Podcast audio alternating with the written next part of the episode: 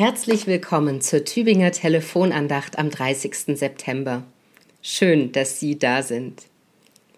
Im Laufe eines Lebens sammelt sich bei jedem Menschen eine Menge an. Wer einmal nach mehreren Jahren aus einem Haus ausgezogen ist, hat ganz bildlich vor Augen, was ich damit meine. Aber auch wer nicht dazu neigt, materielle Schätze und äh, möglicherweise auch materiellen Kruscht anzusammeln, ahnt bestimmt, dass sein Lebensrucksack mit jedem Jahr voller wurde. Voller an Erfahrungen und Erinnerungen, voller an Freude und guten Werken, voller an Schuld und Schmerz, voller an Fähigkeiten und Wissen. Nicht nur, was wir erreicht haben, ist in diesem Lebensrucksack, auch die verpassten Chancen, die unerfüllten Hoffnungen, das, was nicht gelungen ist, tragen wir mit uns herum.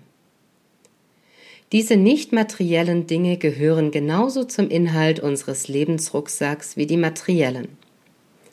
Manche von ihnen liegen im Lebensrucksack ganz oben auf, sind uns bewusst und präsent, andere sind nach unten durchgerutscht. Und man muss schon nach ihnen kramen, um sich ihrer wieder bewusst zu werden. Die Losung für diesen Tag steht im 15. Kapitel des Buchs der Sprüche und lässt uns mit einem besonderen Blick auf unseren Lebensrucksack schauen. Besser wenig mit der Furcht des Herrn, als ein großer Schatz bei dem Unruhe ist, heißt es dort. Mich erinnert dieser Vers an seine neutestamentlichen Geschwister aus der Bergpredigt Jesu. Dort im sechsten Kapitel des Matthäusevangeliums ruft Jesus dazu auf, sich nicht um irdisches zu sorgen, sondern auf Gott zu vertrauen. Vielleicht haben Sie die Verse von dort im Ohr. Sorgt euch nicht um euer Leben, was ihr essen und trinken werdet, auch nicht um euren Leib, was ihr anziehen werdet. Ist nicht das Leben mehr als die Nahrung und der Leib mehr als die Kleidung?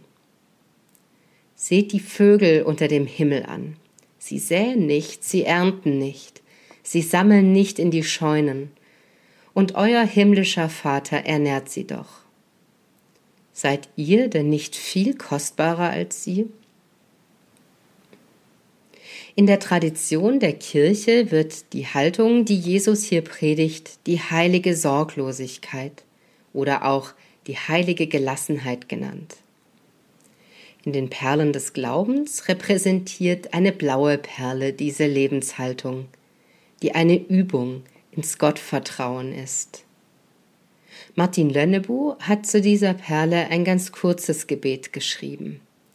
Es ist kurz genug, um es zu beten, wann immer unser Lebensgepäck uns unruhig werden lässt.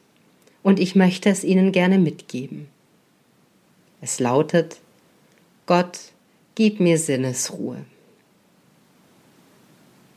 dass Sie heute Sinnesruhe finden dürfen, wünscht Ihnen Ihre Pfarrerin Michaela Stock aus Neustetten.